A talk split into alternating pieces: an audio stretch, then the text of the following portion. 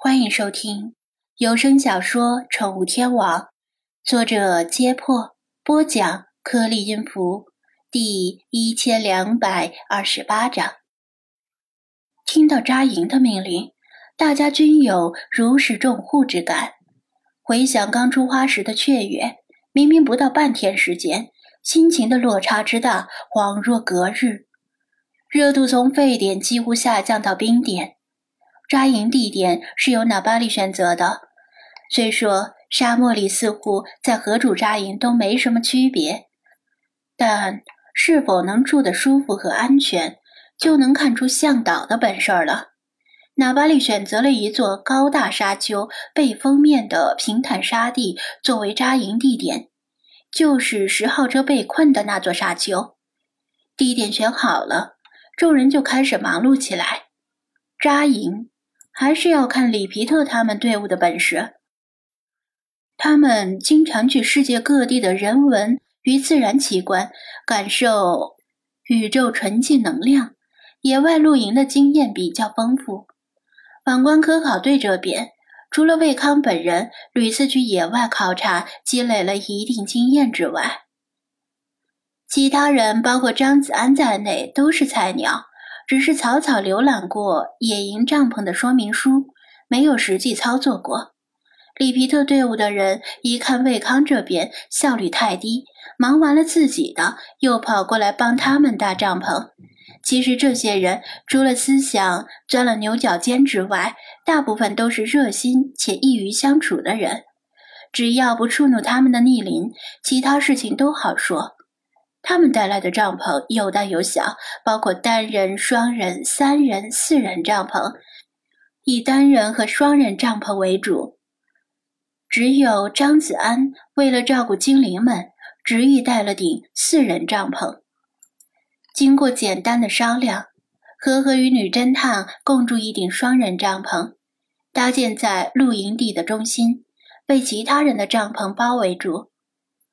十三辆越野车停成新月弧形，与高大的沙丘一左一右把帐篷群围住，留下一上一下两条通道可供出入，分别作为男性和女性去方便的路径。里皮特和贝康严肃而郑重地宣布了首要纪律：除了方便之外，夜晚任何人不得离开营地内部。两位女性去方便时也必须结伴而行。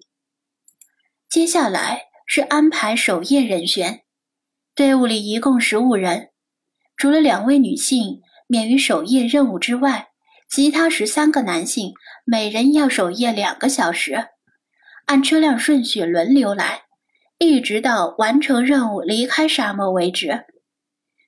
女侦探略有微词，觉得自己。也可以参加禁守夜，没必要让男人们照顾。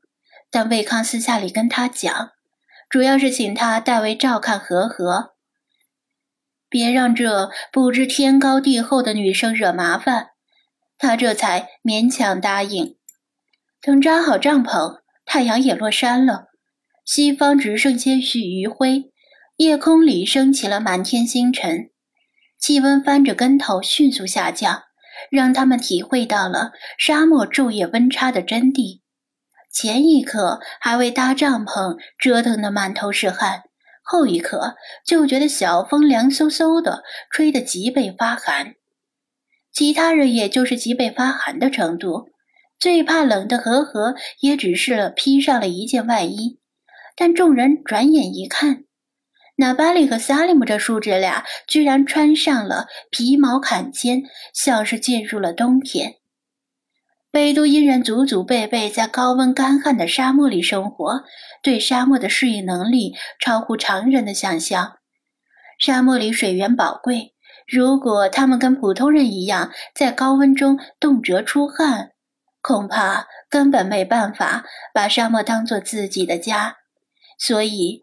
他们已经产生了某种程度的进化，身体适应了高温。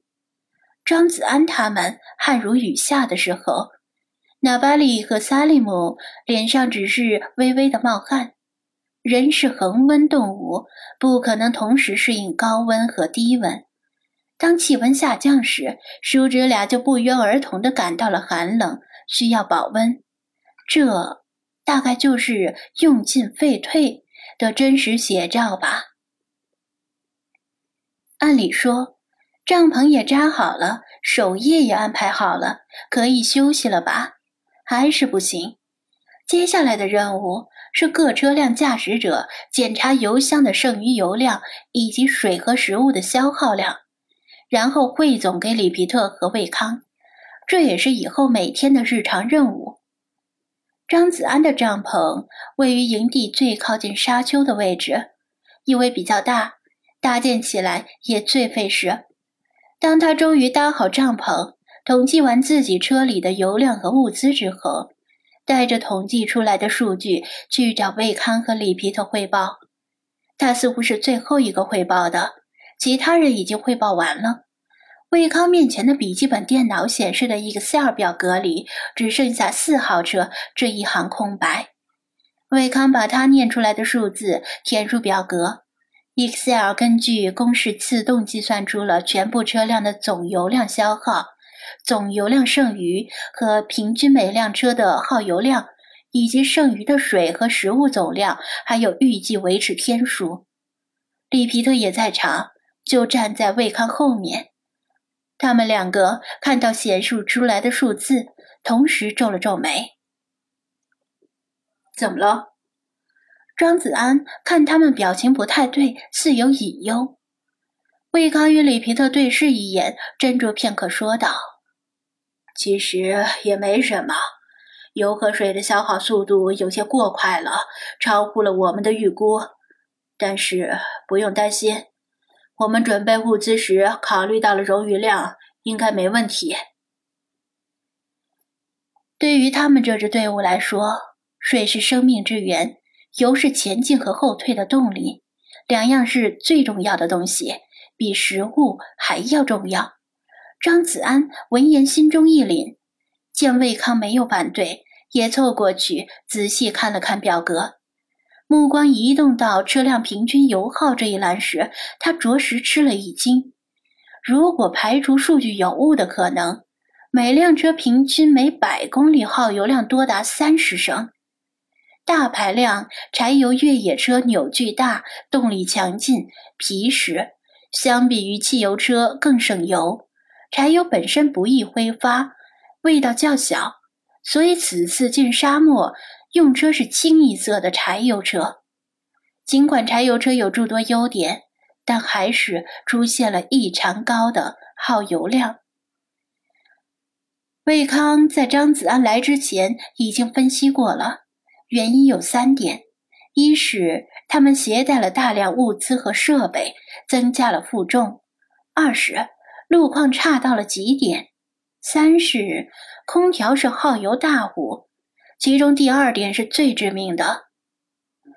在沙漠里行驶，轮胎克服阻力做工，每时每刻都有四分之一陷在沙子里，耗油量不能跟跑在高速公路时相比。但特别是翻越沙丘时，发动机简直是在吃油。今天大约有一半路程是在戈壁里跑的，虽然戈壁的路况也很差，但至少比沙漠好得多，拉低了油耗。以后每天在沙漠里行驶，可以预见的是，耗油量还将大幅上升。情况显然并不像魏康说的那么轻松。